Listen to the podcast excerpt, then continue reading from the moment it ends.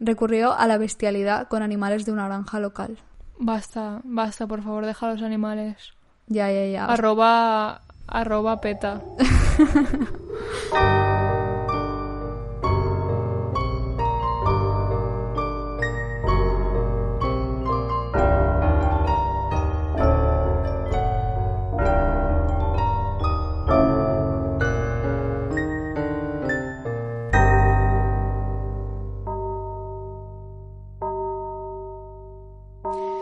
Hola, soy Sara.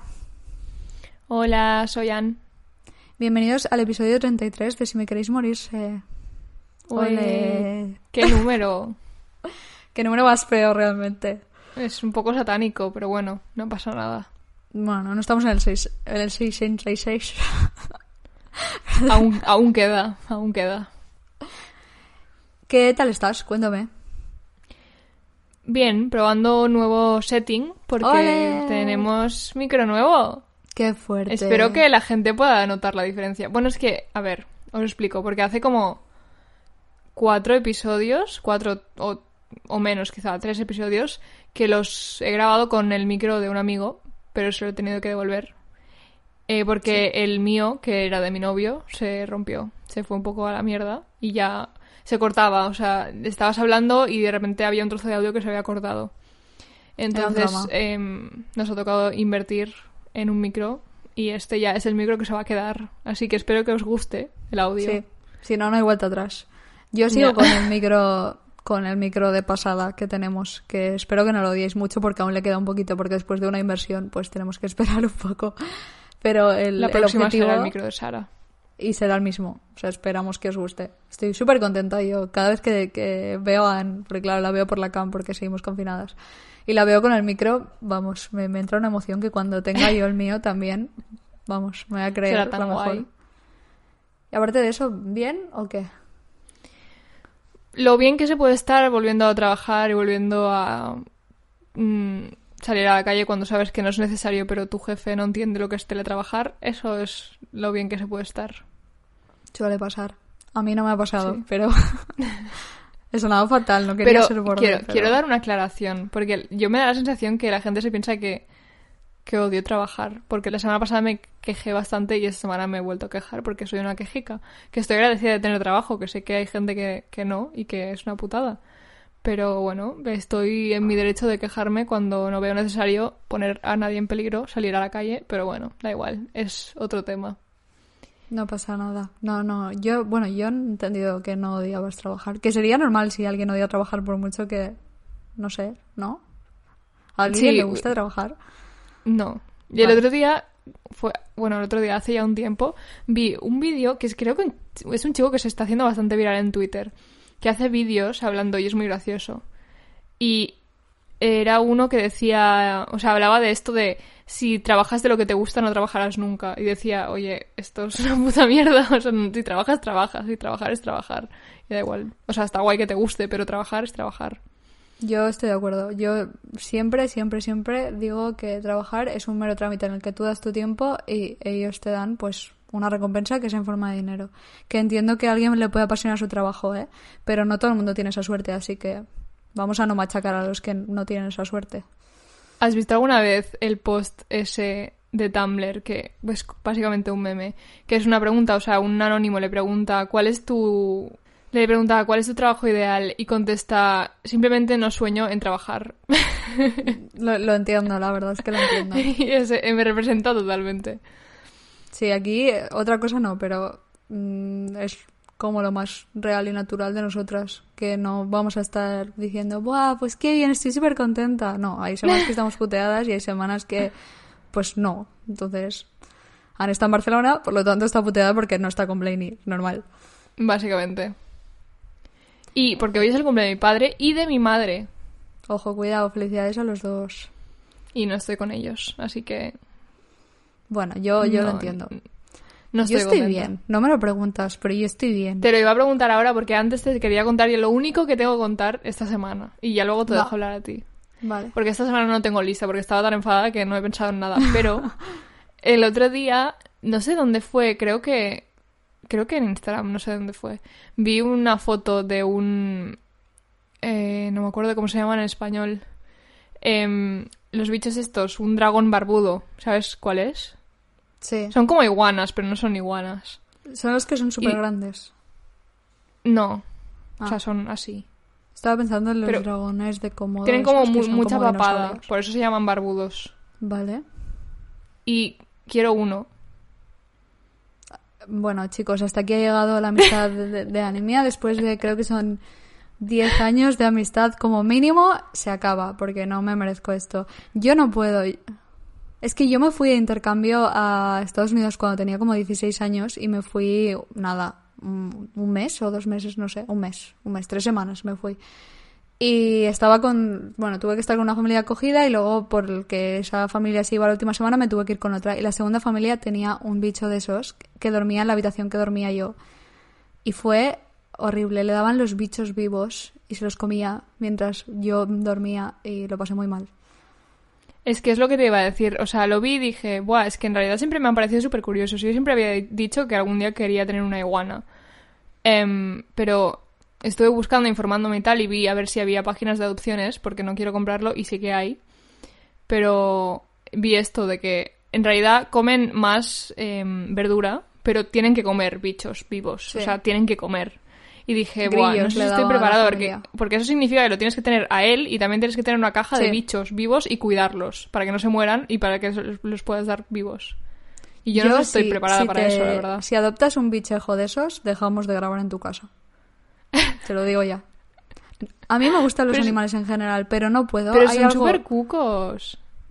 No voy a seguir esta conversación. Son súper bonitos y, en- y encima son súper... O sea, no son nada fríos ni nada. Son bastante majos con sus dueños. Si tenéis uno, no lo odio, pero tengo un poco de traumita de mi yo de 16 años oír por la noche de golpe como se zampaba un bicho, porque encima se ve que estos, estos animales le- les das el, el bicho y se lo comen al instante, pero este los dejaba vivir con él y cuando le entraba hambre se lo comía.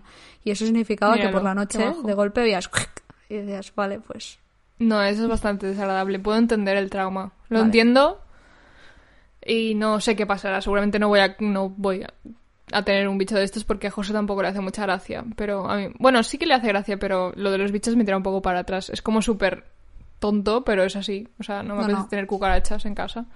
qué horror. No te culpo. Después de esta confesión me he quedado como un poco... eh, Bueno, ahora rota. cuéntame, ¿qué tal tu semana? Esto es todo lo que tenía que decir yo. Mi semana bien porque no he pensado en adoptar un bicho que parece de, de- del paleolítico inferior, así que bien. No, mm, sí, como siempre, pues trabajando muchísimo. Y dije que de la semana pasada no pasaba a ver Mindhunter, otra semana que no he cumplido mi promesa, lo siento, pero nada más, la verdad. No, es que hice el brownie que me dijiste tú, el Ah, brownie del que hablaste, porque apareció Víctor con dos botes de Nutella diciendo vamos a hacer el brownie de Anne, dije vale. Me encanta. Y estaba bien. No estaba para tirar cohetes, pero estaba bien. Bueno, Sin más. yo creo que tenemos que volver a intentar. A mí también me queda un poco durillo. Pues nada. ¿Y sabes que Yo esta podemos semana- volver? Ah, Eh, bueno, me ha roto ah. la intro. Perdón. No, no, que ayer hicimos ayer hicimos un pastel de un cheesecake. ¿Y qué tal? A mí ya sabes que no me gustan todos Pues lo que entonces, es ¿para qué lo lleve- no lleve chocolate, porque me gusta cocinar y José siempre dice, es que, claro, cuando, porque es verdad, y tiene razón, cuando decimos hacer algo, siempre son o cookies o pastel de chocolate, porque es lo único que me gusta a mí, porque solo me gusta la repostería que lleva chocolate. Y me dijo, joder, es que siempre hacemos lo mismo, no sé qué. Y digo, vale, va, pues eliges tú, o sea, lo que te apetezca a ti lo hacemos. Y yo a mí solo me apetece cocinar. Y en realidad lo acabo haciendo él, pero bueno, le ayudé. Em, y dijo un cheesecake, y pues lo hicimos, y ha sido bastante decente.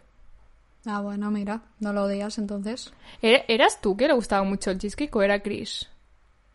Yo creo que eran Chris. A mí me gusta, pero como me gusta todo lo dulce, la verdad.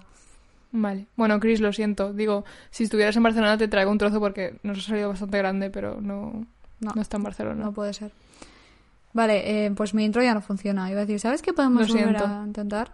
Pero bueno, la cuestión es que vamos a empezar. Antes de todo, si sois nuevos aquí, hola, ¿qué tal? Esta somos mi amiga Anne y yo, Sara.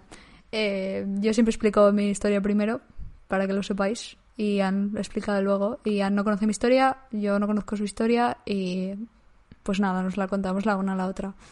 Y eso, quería dar la bienvenida si hay alguien nuevo, que nunca lo hacemos. Y a veces hay gente Ya, nueva. deberíamos hacerlo más, sí. Entonces, última cosa y empezamos. Este es el episodio de recomendaciones de nuestra gente de Patreon. Lo que significa que. Una vez al mes ellos eligen los casos que hacemos. Bueno, nos dan sugerencias y nosotras elegimos un par. A veces se repiten los casos, pues le damos prioridad a esos casos porque significa que pues más de una persona quiere verlo. Entonces, mi caso de hoy es una recomendación de Patreon, pero ¿qué pasa? Que mi señor padre y mi señora madre son Patreons. y mi padre me hizo una sugerencia. Y de hecho, antes de hacer la sugerencia por donde lo preguntamos siempre, me llamó como unos días antes para decirme que habían cortado este caso y que, pues, que estaría guay que lo cubriéramos en el podcast. Y le dije, sí, sí. Y no lo hice porque tenía otros pensados. Pero ahora como lo sugirió y me llamó antes y es mi padre, espero que entendáis que he elegido su sugerencia. En fin, vamos a ello. ¿Estás preparada? Sí, estoy preparada. A Yo ver que qué, qué, qué se ha leído Javi. Yo creo que no. Ahora pensaréis que mi padre es como la peor persona del mundo por sugerirme este caso. Verás. Bueno, vamos a ello.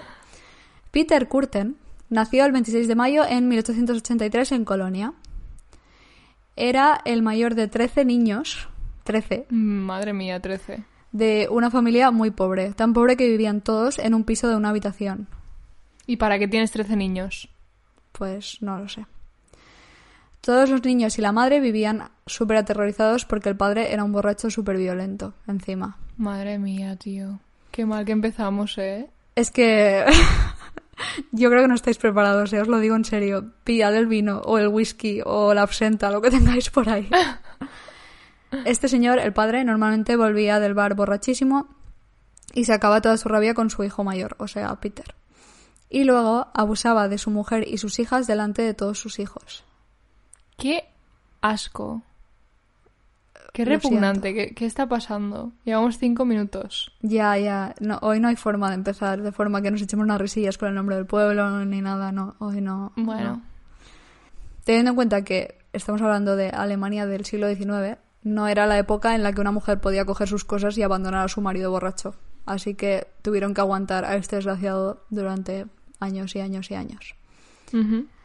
A todo esto, Peter, pues nuestro protagonista, pensaba que era súper normal toda la violencia que vivía a diario en su casa, porque es lo único que había experimentado en su vida. Claro. Y empezó a tratar a la gente como a él lo trataban.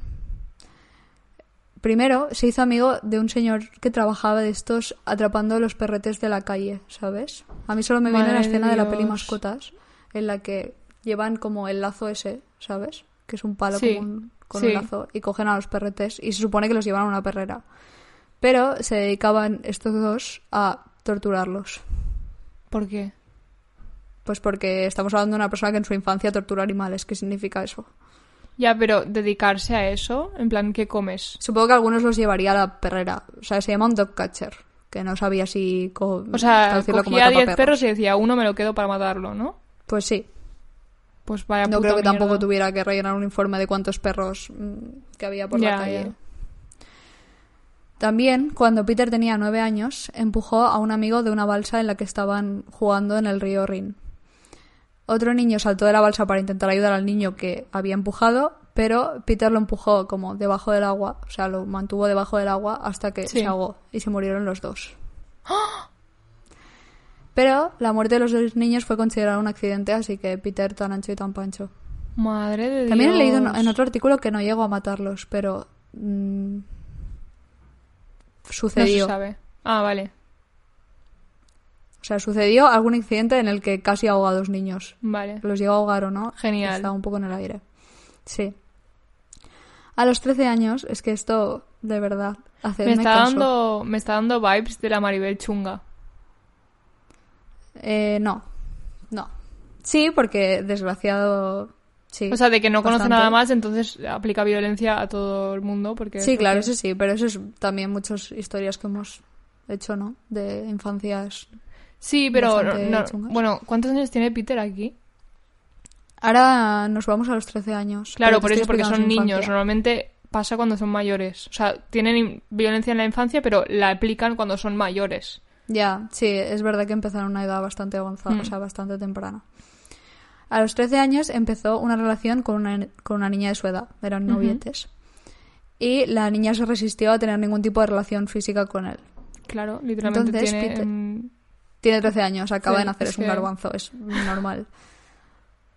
Y Peter, para canalizar sus frustraciones porque la otra no dejaba que se acercara, recurrió a la bestialidad con animales de una granja local. Basta, basta, por favor, deja a los animales.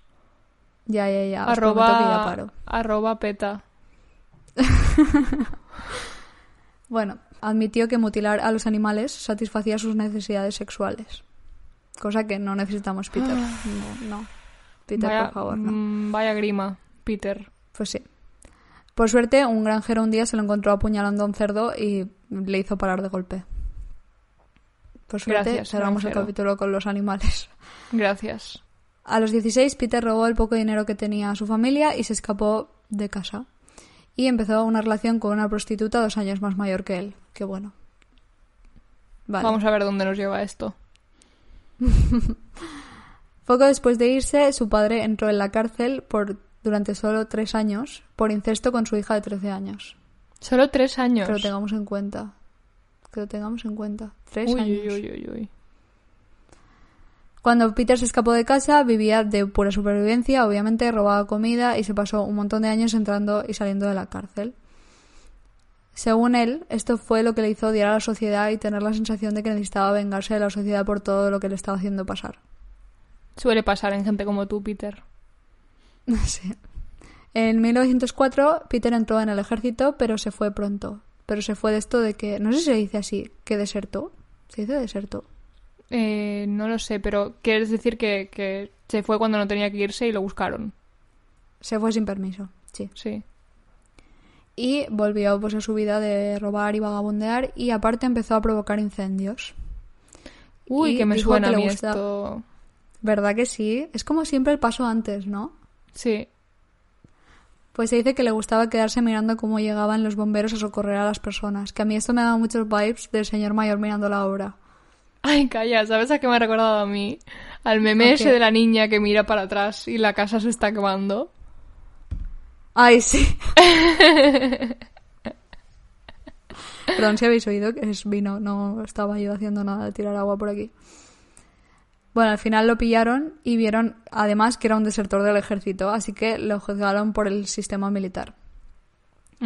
Obviamente entró en la cárcel y durante esta temporada en la cárcel dice que descubrió formas de castigo muy duras y que esto le hizo tener fantasías eróticas que, pues ya te puedes imaginar. Señores, parad de darle ideas. Para, parad de darle ideas y darle un psicólogo y un psiquiatra. Sí. Y salió de la cárcel en 1913 y se mudó a Mulheim. Espero estar diciéndolo bien, probablemente no. Allí siguió con su vida de robos, pero esta vez decidió entrar a robar una casa de su vecindario. Y cuando entró a esta casa a robar se encontró con la hija pequeña de la familia, que tenía nueve años, que estaba durmiendo en su cama. Por favor, déjala en paz. Entonces la estranguló y le cortó el cuello con un cuchillo. Te odio. ¡A mí! No, a él, por no hacerme caso. Le he dicho Ah. que la dejara en paz. Vale, vale. Se dice que esto fue lo que más le consiguió satisfacer sexualmente. Sé que no necesitabais saber ese detalle, pero os lo tengo que contar. Sé, lo sé, pero bueno. Ya, ya lo sé, ya lo sé. Al día siguiente, Peter volvió a la escena del crimen con la excusa de visitar una taberna que había justo delante de la casa. Y entonces se dio cuenta de que le gustaba mucho oír a la gente hablar de sus crímenes, porque oía el parloteo de los vecinos. Y los meses después de cometer este asesinato se dice que por mono a los efectos que tenían los crímenes, visitaba la tumba de la niña para tocar la tierra donde estaba enterrada. Qué asco. Ojalá pudiera describir la cara de Anne. Es que, que Yo creo que no puede fruncir más el ceño. es que me, me da mucha me da mucho repelús que la pobre niña que ya sufrió lo suyo no pueda descansar en paz porque está el payaso este yendo a ver su tumba cada dos por tres. Yo no entiendo si ves a un señor que no tiene absolutamente... Porque supongo que todo el mundo se debía conocer. Si ves a un señor que no tiene absolutamente nada que ver tocando la tierra donde está enterrada la niña, Debía ir ¿Lo a horas que no, que no lo viera nadie, si no alguien hubiera sospechado porque es como 2 más 2, 4. Sí, sí, sí, sí. Entonces, dos meses después de matar a esta niña, hizo lo mismo otra vez. Entró a una casa y asesinó a una chica de 17 años que había dentro de la casa. Y vio que pues le encantaba y los efectos que tenía en él y tenía pues intenciones de seguir haciéndolo porque le gustaba. Pero por suerte lo arrestaron por provocar un incendio y un robo que había cometido ese mismo año. Ya, pero ¿por cuánto tiempo? Por nada, ¿no? Se pasó ocho años en una prisión. ¿Qué? ¿Ocho años? Es muy fuerte que se pase más tiempo en una prisión por, Que su por padre. quemar- o sea, por provocar un incendio y por un robo que su padre por incesto con su hija de 13 años. Por favor, eh, por favor. Madre de Dios, es que se pasa casi el triple. Es, es bastante penoso. Cuando salió de la cárcel conoció a Auguste Scharf. Lo ha dicho Rebolín. Una señora que tenía una tienda y además pues era prostituta. Y acabaron prometiéndose. La gente pensaba que eran como la pareja perfecta porque él se pasaba la vida entrando y saliendo de la cárcel y porque ella se rumoreaba que había matado a su antiguo marido. a su Ah, de puta marido. madre. Ojalá haga lo Sí. mismo con el de ahora. Y he leído una historia súper turbia de que durante un tiempo, para que no la pillaran que el marido no estaba y que lo había matado, que Peter simuló como ser el marido durante un tiempo. No sé, muy raro, la verdad. Mm, No, es que no puedo entender esto. O sea, Pero- es un pueblo, se conoce a la gente, saben quién es. Yo mi mente lo imagina como el típico momento en las películas en las que alguien se pone un bigote de, de disfraz y unas gafas de sol y un gorro y una gabardina y dice, no, ¿y quién será este señor? No lo conozco. Y se ve claramente que es él. Es que no lo entiendo. Como no sea que pretendió ser el rollo que firmó cosas o, o habló por teléfono o... Ah, eso porque- no lo especificaba donde lo he leído, es verdad. Mm, Es que no Sí. creo que fueran pasando por la calle y dijeran, ah, mírala, con su marido. ¿Quién será ese señor? Ay, claro, si es el de siempre. No. Pero en esta relación Peter era constantemente infiel. ¿Nos sorprende? No. No. Tenía más de dos amantes que casualmente eran las criadas de la pareja. Y por suerte August no era tonta. Ahí Tenían criadas. una de- Sí, sí, sí, sí. Creo que por parte de ella. Bueno, es como, odio la palabra criada, porque no es como criadas, es como empleadas de la casa. Del hogar, sí, pero Sí. eh, sí que se gana bien la vida, ¿no? Como prostituta. Supo y también tenía una tienda, eh. Ah, vale, es verdad. He dicho lo de August no era tonta. Y como no era tonta, animó a una de las dos chicas a denunciarlo alegando que había abusado de ella sexualmente. Y O sea- Peter entró por quinta vez en la cárcel. La, la mujer le dijo a la, La mujer. Sí, a la empleada del hogar que denunciara a su marido. sí, Porque estaba enfadada porque le era infiel, imagino, ¿no? sí. Me encanta. Yo soy Esta sí, narrativa sí, me sí. gusta. Eh, pues entonces entró, como te he explicado, por quinta vez en la cárcel y esta vez por seis meses. Volvemos otra vez a que por abusar de una persona entró seis meses en la cárcel y por provocar un incendio ocho años. Pero bueno, En fin, Alemania prioridades en el- Alemania. En, los- en el siglo XIX.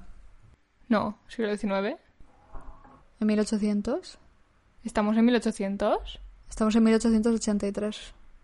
No era... Bueno, ahora no, ahora estamos en el 1904 ya. Ah, vale. No, eso sí. Sí. no, sí. Perdón, sigo yo cuando nació. Para mí sigue siendo la misma persona. No creo que tampoco men- mentalmente haya desarrollado mucho sus capacidades. Peter al salir recuperó sus viejos hobbies. Hobbies quiere decir matar a gente. y nada más salir, mató a dos personas, intentó asesinar a una tercera que sobrevivió a las heridas. Que ole de ellas. Lo siento un montón porque en esta historia no tengo los nombres de las víctimas. Me sentía terrible redactándolo porque digo, parece que solo hablemos de que Del- no me del- gusta. Quiero ponerlo ahí. Que no me gusta. Que son personas y que no se merecen ser un extra de esta historia. Que se merecen ser las protagonistas. Pero lo siento, es que no, lo- no los tengo. Te perdonamos. Pues esta vez Peter cambió su método favorito de matar. Antes estrangulaba gente y ahora decidió pues apuñalar a la gente. Preferiblemente con unas tijeras afiladas. Que yo lo siento un montón, pero me da como muchísimo asco. Madre de Dios. No, tijeras. En fin. Lo que hacía era abusaba de las víctimas, las estrangulaba y luego las apuñalaba con las tijeras. A veces volvía a la escena del crimen como si fuera un vecino preocupado por lo que estaba pasando para charlotear con la policía. La policía podría empezar a pillar caras, ¿no? Ya. Decir, este señor está metido en todos los araos. Aparte de que no para de Este entrar es y salir vecino la de todos los edificios. Sí. Durante los meses siguientes intentó estrangular a cuatro mujeres más, pero todas consiguieron escapar. Reinas. Y en agosto de 1929 fue cuando el señor se vino pues muy arriba y asesinó a seis personas. La primera fue una mujer a quien había estado vigilando y acosando durante una semana. Y la había estado acosando porque quería, una vez muerta, crucificarla en un árbol podrido para que la gente se escandalizara y para poder montar como una especie de escena que él quería. Me parece Pero. Es que. O sea, este, esta persona es. no- a ver, no sé, no tengo palabras, es que no tengo palabras. O sea, lleva un montón de tiempo matando a gente. Tiene como modos operandi diferentes. No sé, no, no entiendo. Yo creo que es uno de los casos que aún no, aún no os he explicado cómo acaba ni nada, pero que podemos ver más claramente la, la avaricia de poder de un asesino y de reconocimiento. Sí, claro, está claro que reconocimiento porque desde el primer momento le va mucho ver que hablan de él, ver que hablan de lo que ha hecho y cada vez va más, ¿no? Sí, yo creo que es uno de los casos más, más Pero es claros. que lleva bastante gente ya, ¿eh? Sí, lleva bastante gente. Pero por suerte eh, debió verlo demasiado complejo, o sea, debió cagar en el último momento y simple- simplemente la enterró. O sea, no creo esta escena que tenía él en su cabeza. Pero sí que le envió a la carta a una policía, a la carta a una policía. Dijo, la carta, aquí tienes a el comandante Smith. No. Pero le envió una carta a la policía con un mapa indicando dónde había enterrado el cuerpo. Obviamente anónima. Zodiac, ¿eres tú? Después de esta carta se dio cuenta de que la policía podría empezar a relacionar los crímenes. O sea, pensar en un asesino en serie. Así que cambió su arma homicida de las tijeras a un cuchillo. Y también decidió empezar a apuñalar a la gente así casual. O sea, sin, sin más. Mm, Como el de... Bueno, no sé si es problemático Sí, sé decirlo, lo que vas a decir. Sé lo que vas a decir. Lo he pensado cuando lo, lo he visto. Es que em, en Jade... Es que creo que... Creo que no se murió nadie, pero No, creo que no. Bueno, en Lleida, no. en, en mi ciudad, hace, hace años ya, igual hace siete años, no, igual cinco, no sé. Em, un día, de repente, empezó, todo el mundo empezó a hablar como que había alguien apuñalando gente por la calle. Y, y yo, o sea, yo creo que te lo estaba explicando a ti, ¿no? Yo estaba en mi casa y te estaba diciendo es que está pasando esto, es muy heavy. En plan, la calle se vació súper heavy y creo que apuñaló a tres personas, pero creo que sobrevivió todo el mundo, tres o cuatro personas, no me acuerdo. Y fue súper Es random. o fue es tan que- raro. Fue muy raro. Y, y creo que también. No, es que no recuerdo si eran tijeras o era un cuchillo. No sé por qué lo de las tijeras. Yo me recuerdo suena. porque encima empezó a circular por Twitter un montón la foto de un pobre señor sentado en un banco con un cuchillo clavado en, en la espalda. Sí, Supongo que esperando que llegara o emergencias o tal. sí, sí, sí. Y yo decía, pero esto está pasando de verdad.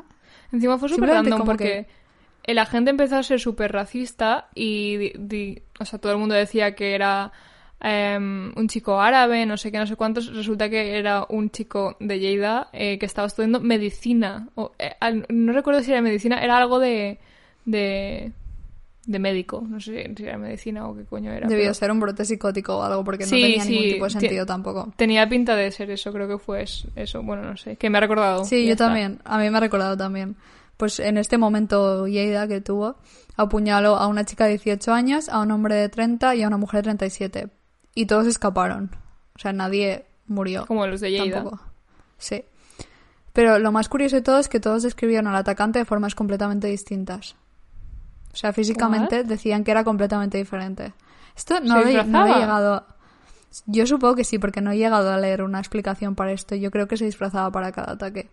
Se ponía bigote, se lo quitaba, se ponía peluca, se la quitaba. La gabardina se la quitaba, sí, sí, sí, seguro. Tres días después de los apuñalamientos decidió asesinar a dos hermanas. A una la estranguló y a otra le cortó el cuello. Y por primera vez Peter se bebió la sangre de la hermana menor, cometiendo No. pues su primer acto caníbal. Han estado como Tía. súper tranquila y de golpe ha pegado un bote. O sea, no estaba... em, bueno, no quiero decir que estaba tranquila, es cuando- eh, Es que...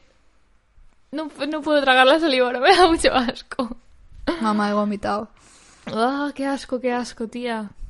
Es una de las cosas que a mí me parece más turbia Es que... de, todo. No, es que no quiero hablar de esto más. Por favor, seguimos. Si, si queréis ver cómo se siente bueno, lo- Pasemos. las opiniones de Anne sobre el canibalismo, podéis ir al episodio de Seisawa. Uf, qué mal. No puedo. No sé qué es peor, si la carne o la sangre, ¿eh? Pero... No lo sé, yo tampoco sé decirte. Al mes siguiente, Peter asesinó a dos chicas más, pero esta vez les atacó con un martillo en la cabeza. Y también apuñaló a una niña en un callejón. Me sabe fatal decirlo como si fueran irrelevantes, pero no lo son. Y el 14 de mayo, Peter intentó seducir a María Budlik, una chica de 20 años, pues mm, así de primeras parecía que una relación normal. Pero la chica llegó a su piso y se dio cuenta de que realmente este señor tenía intenciones de asesinarla y no de otra cosa. Y salió corriendo. Gracias. Menos mal. Muy bien. Y no fue a la policía, que yo esto he flipado un poco, pero bueno, quizá porque no sé yo qué credibilidad se tendría en esa época. Pero sí que, que lo que hizo fue enviarle una carta a una amiga contándole todo lo que había pasado. Pero por suerte, escribió mal la dirección de la carta y acabó en manos de un señor de correos que la llevó a la policía. Que, stop. A ver, Stop. a ver, a ver, a ver. Hay muchas Vale. cosas mal con este momento de la historia. Vale, gracias, estamos de acuerdo. ¿Qué ¿Qué está hace un señor de correos leyendo una carta? O sea, primero, ¿por qué le escribes a tu amiga y se lo envías? Podrías ya estar muerta cuando le llegue, primero. Segundo, ¿qué hace una persona que no va dirigida a él la carta abriendo Vale, la es carta? que yo, Y- yo he flipado. Y, y no sé, o sea, llevándolo a la policía me parece súper random. A mí también me ha parecido Me parece como un extraño. 0,0,0,01 de posibilidades que eso pueda pasar. Sí, pues pasó. En fin, la policía se puso a investigar la carta porque vieron que era que podría ser algo serio y al mismo tiempo Peter empezó a confesarle los crímenes a su mujer que había cometido. Porque su mujer había podido intuir que le estaban poniendo los cuernos, pero no se veía venir por ningún lado la cantidad de crímenes horribles que había cometido su marido. Ella vivía Bueno, tan tranquila. ¿cuánto, ¿cuánto tiempo llevaba con él en realidad? Bueno, lleva, ha cometido unos cuantos crímenes, ¿eh? Tú piensas que te he explicado antes cuando eh, hizo que denunciaran y entre medias ha habido como, como mínimo seis crímenes y muchos intentos. Pero esta es la, es la prostituta aún. Sí. Ah, vale, pensaba que... esa- Perdón, me he perdido, me he perdido. Vale. No, no, lo siento que quizá no he sido yo muy claro. Realmente no sé si Peter tuvo un chivatazo de que lo iban a pillar o se lo vio venir o quizá como el tema con María había salido tan mal de que ella había visto claramente de que él tenía intenciones de cargársela, se lo veía venir muy claro. Entonces lo que hizo fue decirle a, la mu- a su mujer todo lo que había hecho porque era consciente de que la policía iba a pedir una recompensa por él. Entonces de esta forma, si lo entregaba a la mujer, ella se quedaría la recompensa para vivir tranquilamente el resto de su vida. Que bueno, Oye, Ni tan mal. Ni tan mal. Vale, estamos de acuerdo. En cuanto la arrestaron, Peter confesó instantáneamente todos los crímenes sin mostrar ni un ápice de remordimiento, ni de sentimiento de culpabilidad, ni nada. Pero si confiesas qué tipo de recompensa se va a llevar tu mujer. No, pero porque era entregarlo. Ah, lo entregó. Sí, sí, sí, lo entregó. Vale, vale. En resumen, Peter cometió 68 crímenes, incluyendo 10 asesinatos y 31 intentos de asesinato. 61 Son muchos. Crímenes. 68 crímenes. Ah, bueno, vale. Hombre, piensa que son todos los incendios provocados, mucho, todos los tío. robos. Madre de. Dios. Y 10 asesinatos son muchísimos, sin que la policía sospeche hasta el último. Que ni siquiera ha sido un asesinato, que fue un intento. Ya, pero es que eso es lo que... A mí esto me raya un montón porque siempre que hablamos de asesinos en serie, hablamos de que tienen un método, que siguen un patrón, por eso se pueden conectar, pero la de asesinos que habrá que no... Es que no tienes por qué seguir un patrón en realidad. Realmente. Puedes hacer Sí, como él, de repente tijeras, de repente cuchillo, de repente te quemo, de repente... ¿Sabes? sí. Es O, imposible con, sin ir más allá. Israel Case, el que hablamos hace dos episodios, creo que de este. Sí. Mm, La cantidad de asesinatos que no se le atribuyen que seguramente están relacionados con él. Simplemente con que te muevas de área, muchas veces puede que ya ni los conecten. Y ya si cambias de métodos, que cómo lo van a conectar, eso es imposible. Mm, Es, es imposible. Bueno, No estamos dando ideas. No, no, no, real... por favor, eh, por favor. por favor. Lo último que queremos con este podcast es acabar en la cárcel, por favor, ¿eh? Y menos que asesinéis a alguien, que me estás contando, ¿no? Sí, por favor. Dijo que cometió los crímenes como venganza por los horrores que la vida le había obligado a vivir durante su infancia. Que simplemente se estaba como cobrando lo que le pertenecía a él. Mm, claro que sí, chico. Sigue intentándolo porque no, no sirve. La policía, viendo que este señor estaba admitiendo a crímenes tan horribles, tan ancho y tan pancho, pidieron una evaluación psicológica. Que he leído que fue la primera evaluación psicológica que, les- que se le hizo a un asesino en serie sexual. O sea, alguien que tenía además como cargos de abuso sexual. Muy interesante, me ha parecido. Y contra todo pronóstico, que yo no lo entiendo muy bien, después de, de admitir asesinatos, fantasías sexuales con sangre y mm, cosas muchísimo peores, dijeron que estaba súper bien, perfecto, sano de la cabeza, sin ningún problema. No sé yo si este primer eh, test salió muy bien. Yo no estoy muy de acuerdo y no soy yo aquí una experta. No, yo tampoco. Siempre lo decimos, no somos psicólogas, no somos nada, pero este chico es como es por todo lo que le pasó a la infancia. Entonces hay un trauma y hay un hay bagaje psicológico ahí. Sí, sí, sí. sí. De hecho, durante el juicio le preguntaron por su falta de sentimiento de culpabilidad y dijo, no tengo, nunca he creído que lo que hice fuera malo, aunque la sociedad humana lo condene. Mi sangre y la sangre de mis víctimas debe quedar en la cabeza de mis torturadores. Los castigos que he sufrido han destruido todos mis sentimientos como ser humano, por eso no tuve piedad con mis víctimas. ¿Cómo se puede ser tan arrogante para darle la culpa a los demás de sesenta y pico crímenes que has hecho tú? Es como si Es porque el mundo gira a su alrededor. Es que es como si a una persona le hacen bullying de pequeño y de mayor se pone a matar a gente y dice, es culpa de mis bullies. Eh, no. Es que es lo que hablamos siempre. No es por quitarle peso a los problemas de nadie, pero hay muchísima gente con infancias terribles y hay muchísima gente con problemas en la vida muy gordos y muy serios. Y no, todo el mundo se pone a cargarse gente como si comiera pipas. Es que, Es que no me sirve esa explicación. Next. No me sirve tampoco la de que veis voces en tu cabeza. No me sirve. Bueno, que al menos eso mm, ya te tira un poquito hacia dónde va la cabeza. Pero Mm. no me sirve. No me sirve. No, no, no nos sirve. Durante diez días de juicio, la acusación y la defensa discutieron sobre cuáles eran los motivos de este señor, sobre sus crímenes, sobre su conciencia, sobre los castigos. Pero obviamente no sirvió de nada discutir porque lo declararon culpable de asesinato y le condenaron a nueve sentencias de muerte. Ole. Mi nueve parte favorita. de muerte. Esta es mi Es parte cuando favorita. hacen esto, es que cuando hacen esto es- están ¿por qué nueve? Con una ¿Por qué no? En fin, eran nueve sentencias de muerte por guillotina. Y sentaros, si estáis en el bus preparad vuestra cara de póker, si estáis en el coche podéis decir lo que queráis en voz alta porque no creo que nadie os oiga. Si tenéis niños alrededor, mm, quizá bajad un poquito el volumen. Justo antes de ser ejecutado, le preguntó a uno de los psiquiatras que había ahí. Dígame, cuando me hayan decapitado, ¿podré oír, al menos por un momento, el ruido de mi propia sangre saliendo del cuello? Hizo una pausa dramática y dijo, sería el mayor placer para terminar todos mis placeres. ¿Sabes qué haría yo? ¿Qué? Le pondría tapones antes de decapitarlo. te lo juro, te lo juro. O sea, a mí, buah, es que no tendría ni, ni un... Es que ni me sorprendería, diría, sí, pues no lo vas a escuchar, tranquilo, te aseguro yo que no lo vas a escuchar. Porque placer no vas a tener ni en el último segundo de tu vida, hijo de puta. No, no bajo mi vigilancia, eso no. Yo, la verdad es que me gusta mucho lo de las últimas frases, últimas palabras y todo esto. Y debo decir que ya había leído esta frase y no sabía que se le atribuía a él. Pero me parece una de las peores últimas palabras que puedes decir en tu vida. Es como hasta el último momento siendo desagradable. Al menos no, es, bueno. no es un papel, no ha sido nunca un papel. Está clarísimo.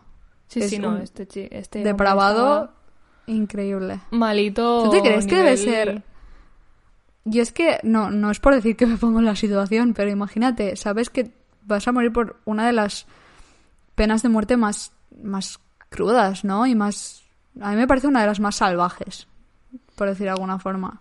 Es salvaje, pero no sé, a mí me parece más crudo morir ahorcado, porque es lento. Bueno, depende. Porque supone que te crujen el cuello y cosas de estas. Pero es- a mí me parece una de las más No sé, no sé ni, ni cómo describirlo.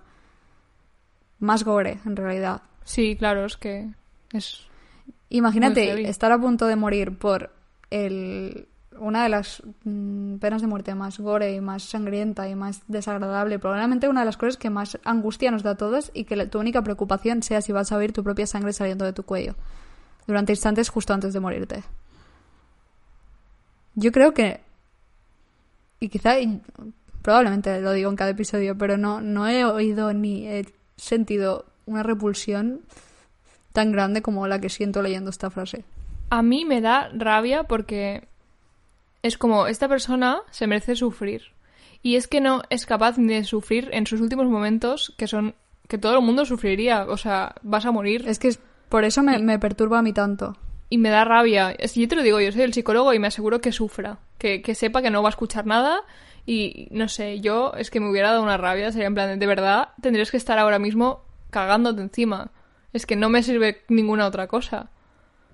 A mí me, me, me deja por dentro. No sé, es que no tengo palabras, la verdad. Creo que estoy hasta. Me veo en, en Sí, la cámara y estoy roja. rojísima. Es que me. me... Uf, no sé. Iba a decir me deja pálida, pero ya, ya está claro que no. En fin, sigamos. Después de, su ejecución, cogieron la cabeza para analizarla porque no se creían que pudiera estar sano ahí dentro Ah, vale. es que es muy digo, ah. fuerte. No, no, no. Y eh, después de hacer el análisis forense vieron que no había nada abnormal en su cerebro. Vale.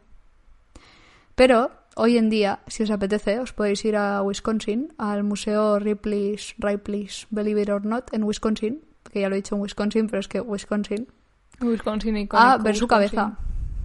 ¿Qué dices? ¿Te apetece ir a ver su cabeza? Bueno, la podéis ver por internet, podéis ver su cabeza.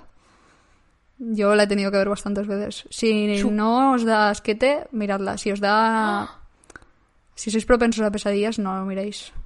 ¡Qué Está horror! por la ¿Por mitad. qué? Mm, Mira, porque un museo en Wisconsin la quería. es que... Tía, qué desagradable. Sí, realmente Ay, sí. Dios mío. A Anne le duele todo ahora mismo. Pero bueno, esta es la historia de... El vampirio... vampirio. Esta es la historia de El vampiro de Düsseldorf. Vaya. Tarán.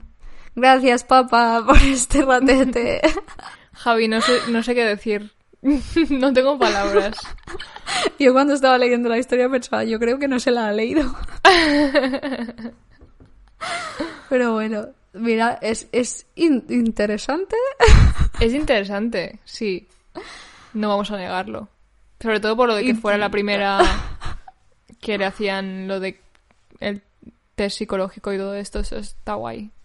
Sí, está guay que le miraran la cabeza, pero yo creo que no la tenían que mirar después Mm, de yo muerto, creo que la no. tendrían que haber mirado antes No. de morir. Qué horror. Uf, espero que tu historia mejore, porque Madre de Dios. vaya nivelazo. Ay. Pues a ver, yo Siempre que vas a Vengo- empezar me siento como el momento este de Esponja de ¿están listos? Porque estoy yo como preparándome a escuchar una historia, me, me hace mucha ilusión. Pues yo voy a explicar la historia que eh, esta vez, la segunda vez que lo preguntamos, nos la recomendó. Veo, No, espérate. Bego, sí. ¿no? Bego nos recomendó est- esta vez, pero anteriormente, o sea, la otra vez nos la había recomendado eh, nuestra amiga Chris. Cris Reina. Y pues como se ha repetido, pues aquí estoy, la he traído porque me ha parecido bastante interesante. No la conocía, pero la he buscado y digo, va, pues me parece decente. Eh, vale, pues nos vamos al año 1928. Vale. Los felices años 20 de Estados Unidos. Y nos vamos al sureste de California. El 10 de marzo de 1928, Walter Collins, un niño de 9 años que vivía en Los Ángeles, desapareció. Chan, chan, chan. Empezamos fuertes. A mí me rompe esto de empezar, a- o sea, porque me gusta seguir la estructura de infancia y, y luego la historia. Y me rompe Somos no muy poder clasiconas. Somos Pero muy bueno. clasiconas con estas cosas. Sí. Em, bueno, el niño este, a Walter, lo habían visto un vecino por última vez sobre las 5 de la tarde entre la calle Pasadena y North Avenue. Su madre le había dado dinero para que fuera al cine, pero no volvió. Entonces la policía de Los Ángeles tomó el caso y se hizo muy conocido nacionalmente. O sea, hubo mucha atención mediática con el caso.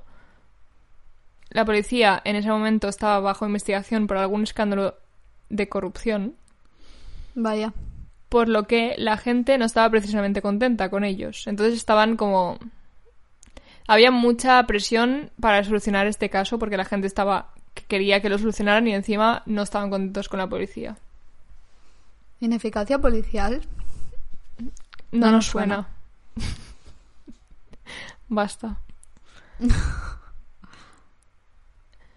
Entonces siguieron las pocas pistas que tenían. Eh, una de ellas venía del mismo padre de Walter, quien servía tiempo en prisión por un robo. Y él dijo que podrían haber sido enemigos suyos de la cárcel, porque él en la cárcel trabajaba en la cafetería y es como que escuchaba muchas cosas y a veces reportaba infracciones de otros presos a la gente de la Qué cárcel. chivata.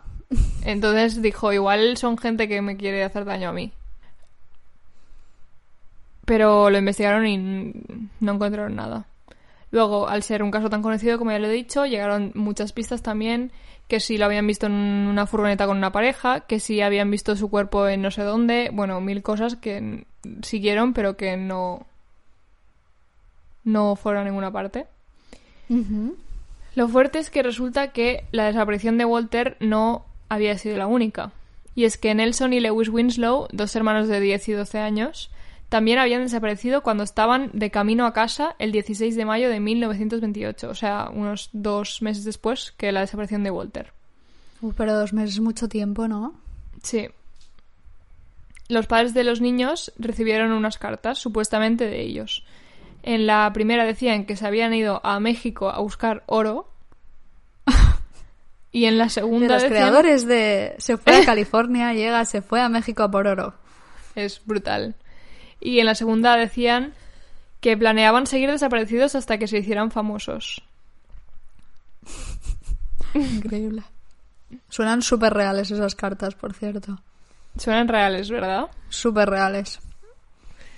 Evidentemente la policía no conectó estas dos desapariciones, pero bueno, alerta spoiler, sí que tenían conexión. En agosto de ese mismo año, la policía de Illinois recogió a un niño que decía que su padre lo había abandonado. Vale. Lo dejaron con una familia de acogida, por como una familia temporal, en plan de aquí te quedas mientras sepamos qué hacer contigo. Y a los días el niño empezó a decir que en realidad era Walter Collins, el niño desaparecido de Los Ángeles. Entonces la policía de Illinois contactó con la de Los Ángeles y les dijo, oye, que tenemos a este niño aquí. Y luego pues intercambiaron información, supongo que, que tenía sentido lo que decía. Y entonces la madre de Walter pagó para que lo trajeran a Los Ángeles. Que digo yo que podría la policía traerlo. Acercarlo, un ratete. Pero tuvo que pagar la pobre madre soltera para que trajeran a su hijo desaparecido. Yo esto lo veo, bueno, cuestionable. Oye, ¿podemos parar? ¿Qué está pasando? Que es como la tercera vez que decimos la misma palabra a la vez. Ah, sí. Sí. Entonces la policía, que había sido muy criticada, decidió organizar un reencuentro público entre la madre y el niño. Mira, ¿pero que- qué es esto? Sí. ¿Pero qué es esto? ¿El diario de Patricia? Sí. Di- dijeron, vale, tenemos un problema de relaciones públicas porque la gente nos odia. Y entonces dijeron, pues vamos a hacer esto público porque será la historia del año y la gente flipará y será súper bonito. Y... Y lo organizaron. Me encanta la policía siendo el diario de Patricia. Increíble. Bueno, pues así fue. En el reencuentro, Christine, la madre de Walter, no reconoció a su hijo. O sea, ¿Qué vio al niño y no lo reconoció. Eh, le dijo al detective Jones, al encargado del caso, le dijo, creo que este no es mi hijo. Y Jones se convenció, le dijo textualmente, pruébalo unas semanas. Esto es real. O sea, le dijo, Ay, pruébalo unas semanas. ¿Pero esto qué es? ¿Un coche o un niño? O sea, es muy heavy. ¿Qué quiere decir prueba al niño? ¿Qué quiere decir? Se supone que la convenció de que con el tiempo que había pasado y como el niño pues había pasado por algo traumático, pues que no parecía el mismo niño, pero que sí que era su mismo hijo. Pero que es mi hijo, señor, que lo he parido yo, como no... voy- Vamos a ver. Estoy, estoy indignadísima ahora mismo, pero ¿cómo? Madre mía.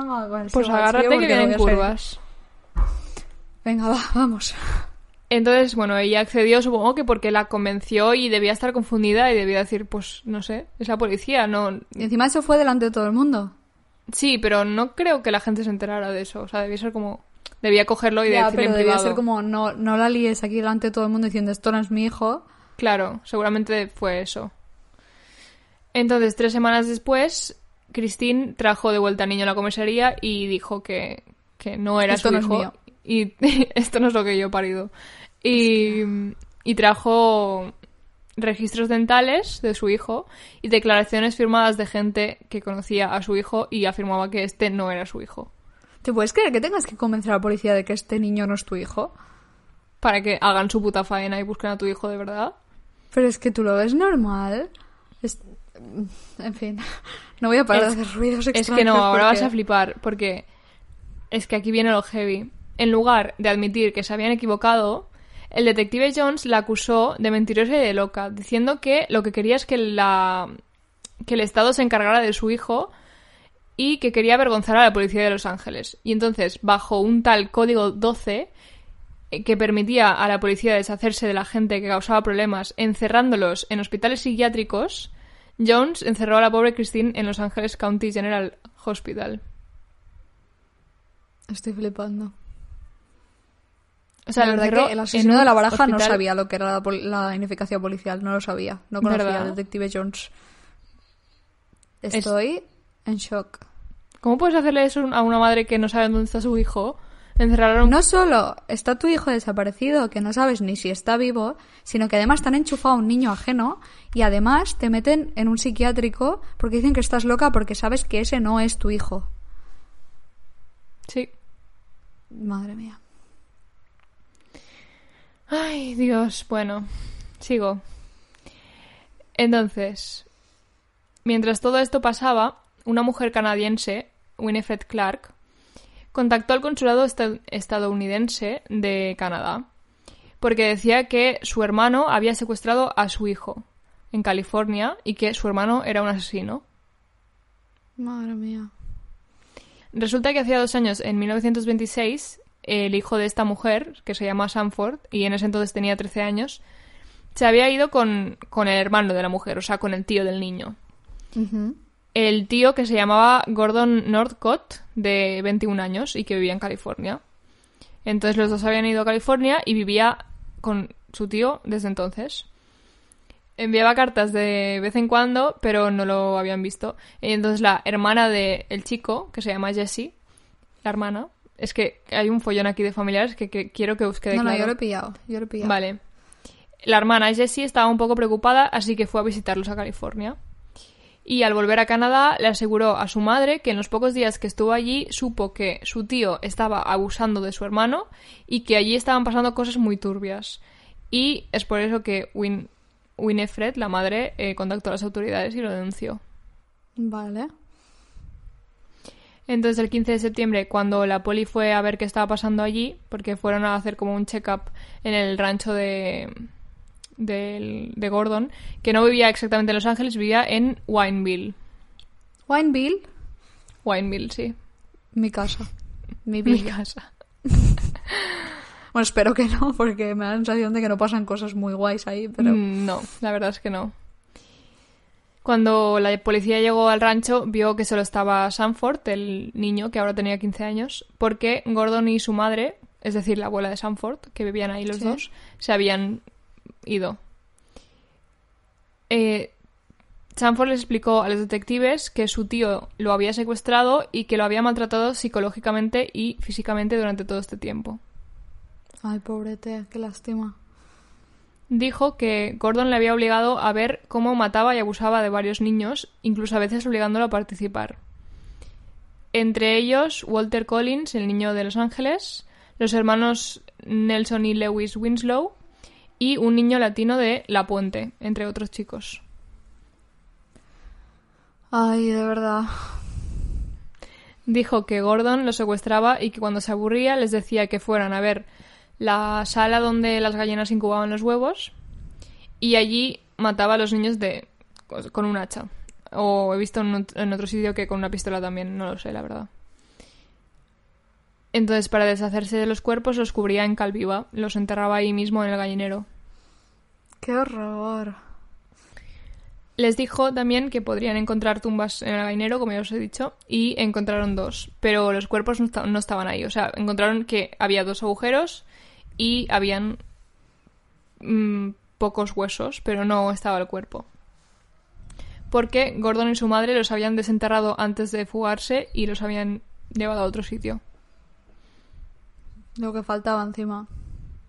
Pues sí. ¿Pero qué se pensaban? Lo- ¿Que, no, ¿Que la policía no creería al niño o qué? ¿Por qué? Porque ¿para qué llevarse la- las pruebas si estás, o sea, estás pilladísimo ya? Ya, pero igual se pensaban que sin cuerpo... Bueno, No lo sé, la verdad. Eh, lo que sí que encontraron, como ya os he dicho, fue algunos huesos en los agujeros o cerca. Y también encontraron hachas con sangre humana y de gallina. Y con cabello humano también. vaya. Dentro de la casa encontraron un libro que pertenecía a uno de los hermanos Winslow, o sea que estaba confirmado que los hermanos sí que los había matado él. Y también había más cartas que escribieron, supongo que como de prueba o... Supongo que las cartas obviamente les obligaron a escribirlas.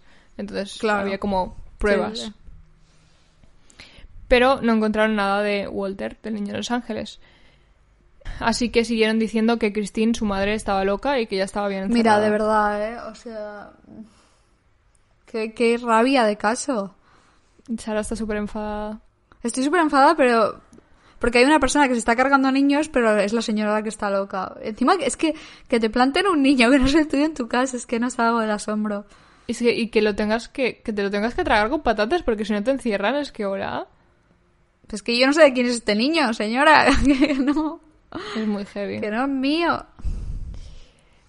Al final, el niño que se supone que era Walter admitió que en realidad no lo era.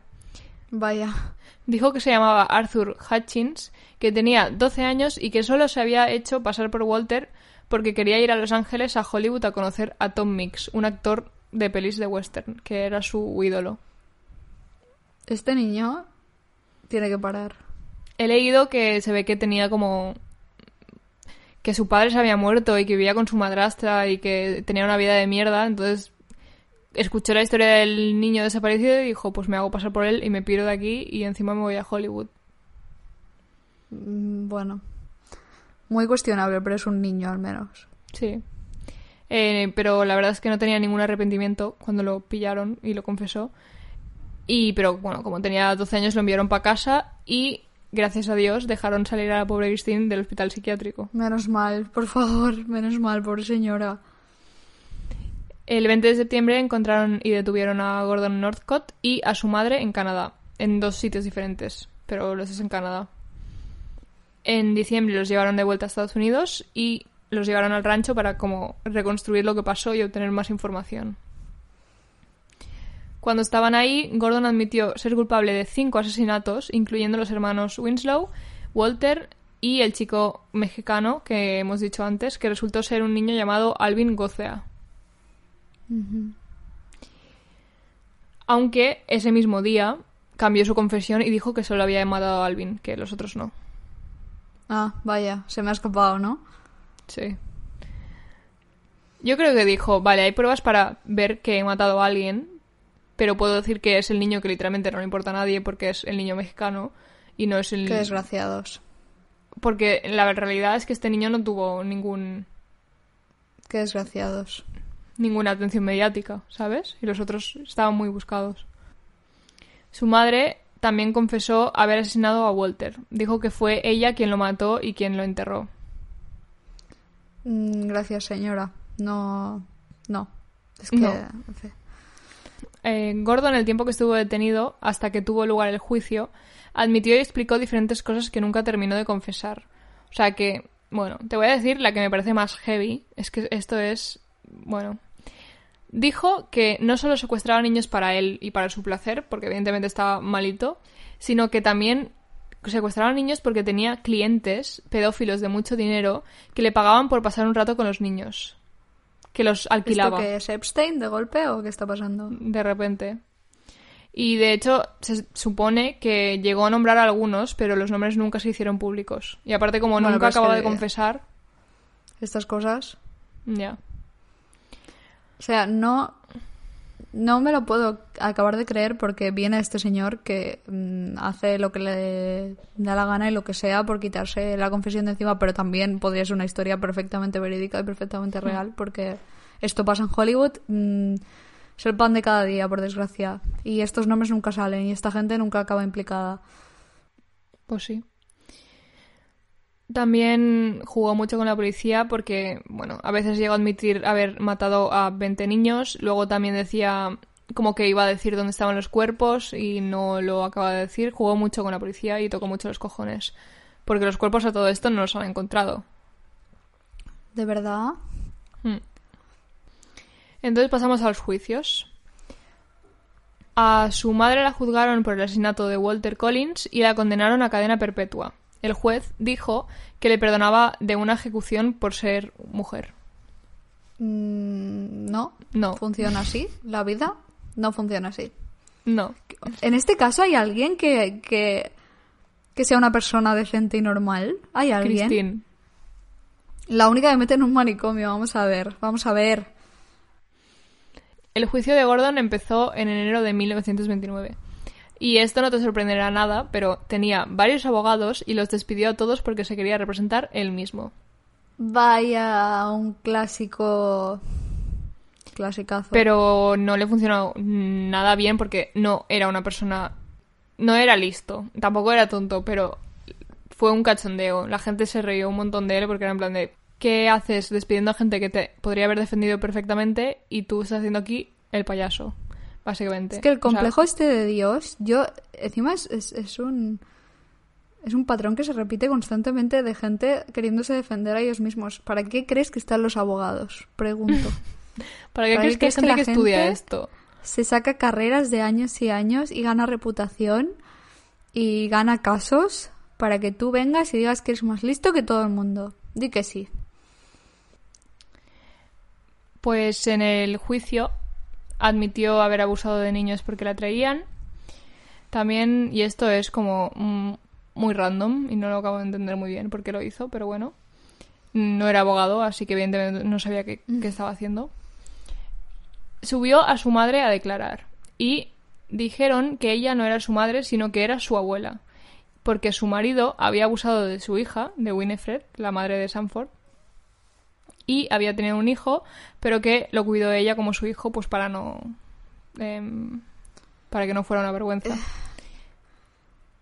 Vale. También dijeron que mm, a Gordon lo abusaron de pequeño su padre y, y alguien más, no me acuerdo. O sea, era como que había sido abusado de pequeño, pero el- lo importante era que había sido abusado por su padre. Yo esto, sinceramente, es que no tiene ningún sentido. ¿Qué, qué quieres contarme con esto? Mm, vale, eh, tienes tu narrativa de infancia dura. ¿Y? Es que no ¿Qué tiene hago yo con esto? ningún sentido. Es, es que, bueno, y aparte que no, no se probó como cierto porque la, la realidad es que la madre de Gordon haría lo que fuera por él. Evidentemente había matado a gente Claro. o había ayudado a Y encubrir. a la cárcel iba ya. Tampoco le venía Sí. de eso.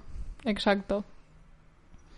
Entonces, el 8 de febrero, un jurado declaró culpable a Gordon de tres asesinatos en primer grado. Eh, lo culparon de los asesinatos de los hermanos Winslow y de Alvin. Y lo condenaron a sentencia de muerte por, por ahorcamiento. Y fue ahorcado el 2 de octubre de 1930. Y la madre a la cárcel y ya está. Ahora te explico. Eh, Vale. Ninguno de los dos llegó a decir dónde estaban los cuerpos. Y ya que te interesa lo de las últimas palabras, las últimas palabras de mm, Gordon fueron que por favor rezaran por él. Mm, Gordon, no vas a tener ese placer de mi parte.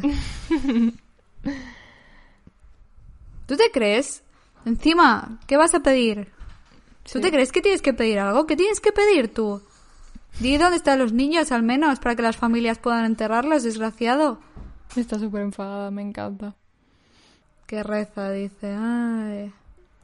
Su madre sirvió 12 años y recibió libertad condicional. y finalmente pues murió de edad en la cárcel. Pasa palabra. es que. A todo vaya- esto... Dis, dis. No, no, es que voy a soltar otro discurso que no, no nos va a aportar nada. Estoy Bueno, enfadada, vale. punto.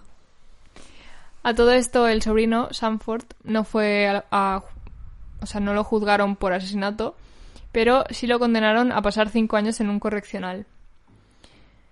Después, esta sentencia se redució a 23 meses, o sea, que casi dos años.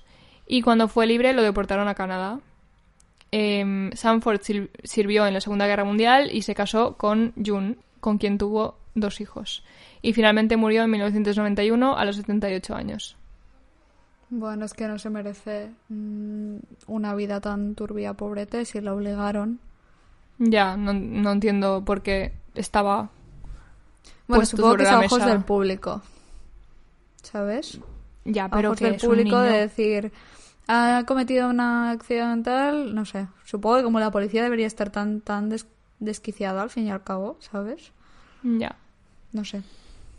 Poco después de la ejecución de Gordon, los ciudadanos del pueblo de Wineville decidieron cambiar el nombre del pueblo para olvidar todo lo que había pasado allí y ahora se llama Miraloma.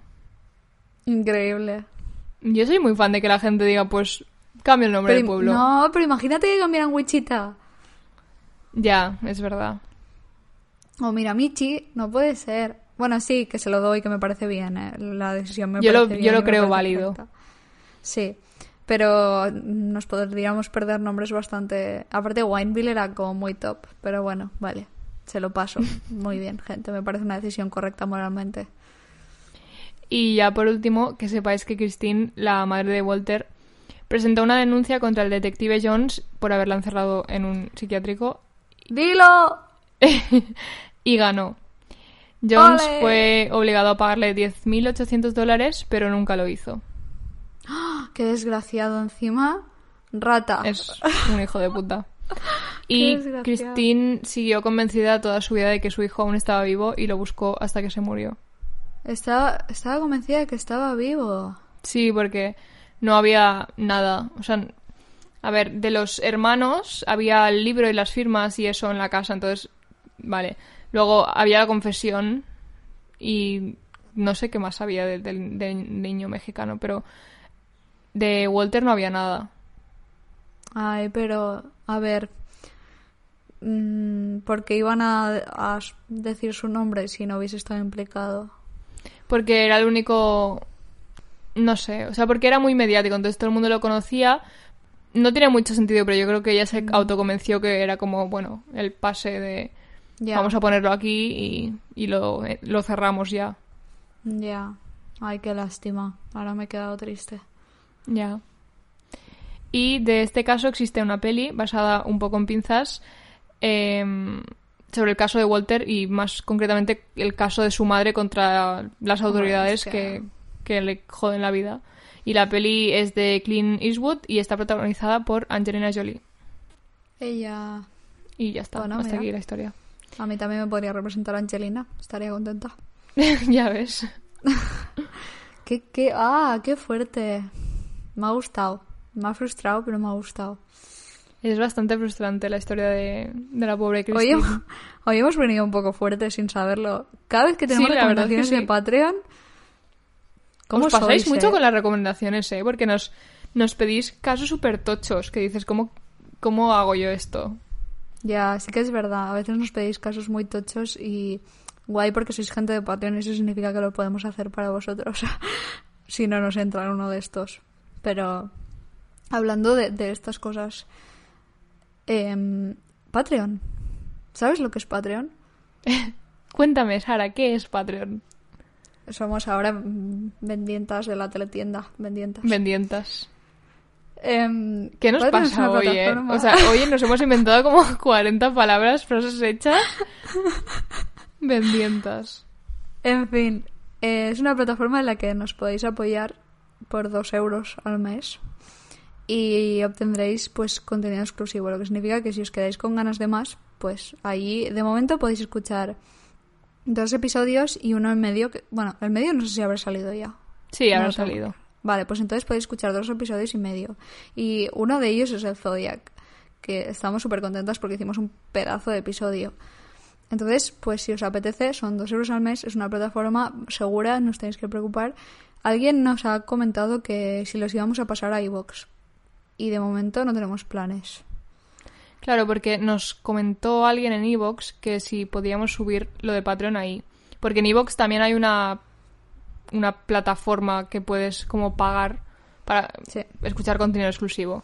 Pero de momento no sé si tiene mucho sentido que lo subamos a dos sitios. Pero si nos lo pedís un montón, no sé, que preferís que lo subamos a, a pues lo podemos hacer también, pero no sé. Pero tened en cuenta que elegimos Patreon porque no solo nos permite subir audios, sino que nos permite subir un montón de contenido. Nos, per- nos permite subir textos, eh, vídeo, imágenes, interactuar más con vosotros. O sea que la elegimos por porque nos permite subir más. Tened en cuenta que si por lo que sea acabáramos subiendo lo mismo a iVoox, el contenido audiovisual, o sea, no solo de audio, sino que Sí, no, claro, imágenes, No, no sé si puedes escribir, no sé si puedes hacer como post escrito. Claro, no, no se podría traducir según qué contenido, entonces pues tenedlo en cuenta. Pero de momento estamos en Patreon y es eso, por dos euros al mes podéis apoyarnos y escuchar todo el contenido, interactuar con nosotras, elegir pues los casos que hacemos en los episodios estos especiales, eh, recomendarnos más contenido porque no solo queremos subir episodios tochos como hicimos con el Zodiac, sino que estamos probando diferente tipo de contenido. Y nada, quería explicaros que nos podéis apoyar en Patreon para que por fin pueda comprarme yo el micro también. Todo lo que recopilamos en Patreon va para mejorar la calidad del podcast, siempre. Exacto. ¿Y que suelto la chapa? Venga, va. Si no lo hacéis, ¿por qué no lo hacéis? Seguidnos en nuestras redes sociales. Estamos en Twitter, SMQ Podcast, Instagram si me queréis podcast, Facebook si me queréis morirse. Y bueno, la plataforma que nos escuchéis, tanto Evox, eh, Apple Podcast, Spotify, YouTube, pues seguidnos ahí, nos hace ilusión que nos sigáis en todos lados, seguidnos en todos lados. Y también os podéis enviar mails a si me queréis podcast.gmail.com. Y ya está, ¿no? Sí, ya está. Yo perdón, No es que desconecto totalmente cuando, cuando sueltes al chapa en las redes sociales. O sea, ya- Algún día ya diré estoy- algo mal y no te darás cuenta. No, que va, no me daré cuenta, yo te lo digo ya. Qué fatal. Algún día, en fin. Y también si nos queréis seguir en nuestras redes sociales personales, tanto en la biografía de Instagram como en la de Twitter, tenéis nuestros usuarios personales, que pues ahí, Ahí estamos, estamos. también. Es más nuestra vida. Y ya está. Yo solo tuteo sobre que echo de menos a mi perro, literalmente, pero bueno, no pasa nada. Pero, en fin, si queréis vernos los jetos, pues ahí lo tenéis. Mm, Y ya está. Y nos oímos la semana que viene. Pues sí, Pues estaría bien, ¿no? está guapo. Mi vecino Al, al vecino no queremos oírlo la semana que viene. Realmente no quiero irlo nunca más en mi vida, por favor. Venga, vamos a acabar esto porque se está desmadrando. Venga. Chao. Adiós.